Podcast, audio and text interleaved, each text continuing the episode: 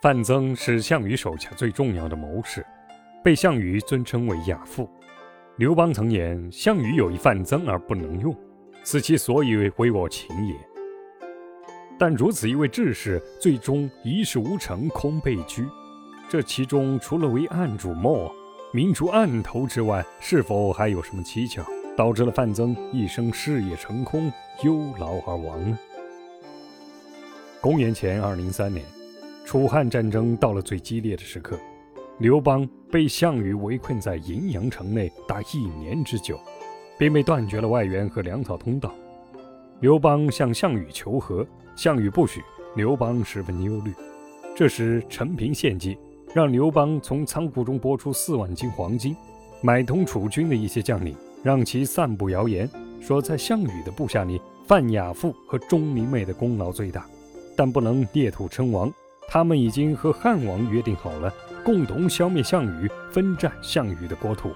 这些话传到霸王的耳朵里，使他起了疑心，果然对钟离昧产生了怀疑。以后有重大的事情，也就不再跟钟离昧商量了。他甚至怀疑范增私通汉王，对范增很不客气。金钱对人总有着难以抗拒的诱惑力，所以这一部陈平抓住了人性的贪婪，才用重金贿赂间谍以散布谣言，果然起到了离间项羽和他的部下钟离昧、范增的目的。为了彻底孤立项羽，陈平还要把范增除掉。为此不惜设计嫁祸于范增。有一天，项羽派使者到刘邦营中，陈平让侍者准备好十分精致的餐食，端进使者房间。使者刚一进屋，就被请上上座。陈平再三问起范增的起居近况，大赞范增，并附耳低声问：“亚父范增有什么吩咐？”使者不解地问道：“我们是霸王派来的，不是亚父派来的。”陈平一听，故作吃惊地说：“啊，我们以为是亚父派来的人呢。”哼，便叫几名小卒撤去上等酒席，随后把使者领至另一间简陋客房，改用粗茶淡饭招待。陈平则满脸不高兴，拂袖而去。使者万万没想到会受此等大辱，大为气愤。回到楚营后，使者把情形一五一十地告诉了项羽。项羽本就是一个猜疑心很重的人，听后便对范增更加怀疑，也更确信范增可能私通汉王了。这时，范增向项羽建议应该加紧攻城，但是项羽却一反常态，拒不听从。过了几天，范增也知道了外面说他私通汉王的谣言，并且感到项羽已不再信任自己，于是他就对项羽说：“天下大事已基本定了。”希望大王自己好好的干。我年岁大了，身体又不好，请大王准我回家养老吧。项羽十分薄情，竟然毫无挽留之意，同意了他的请求，还派人护送他回家乡。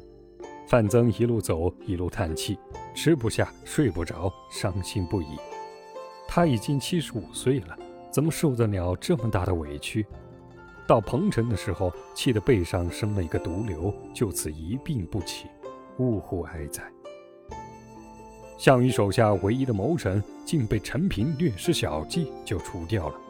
陈平的小计就是反间计，反间计就是疑中生疑，也就是说，在疑阵中再不疑阵，使对手内部自生矛盾，我方就可万无一失。说的更通俗一些。就是巧妙地利用敌人的间谍，反过来为我所用。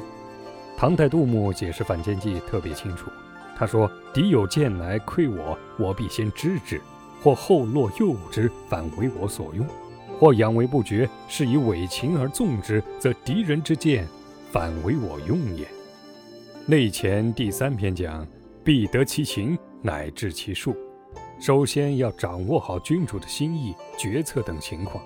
从而推知对方的心意和主张，然后才能控制他的行动措施。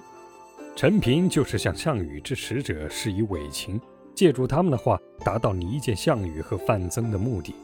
世人总喜欢眼见为实，对于眼前真实发生的一切，还少有人想到是一场假戏，误以为真，也就意味着上当了。此外，反间计的成功还要借助一点，就是对方的猜忌心。陈平之所以会用反间计以离间项羽和范增，不能忽略的一个因素，就是陈平深知项羽之本性，狂妄自大，猜忌心重，最容易中反间之计。难怪有人在诗中评价项羽说道：“荣心绝少，计心多，辈出遗增，自倒戈。”仔细看来，陈平的每一步谋划，无不是深谙人性之弱点，所以才能出奇制胜。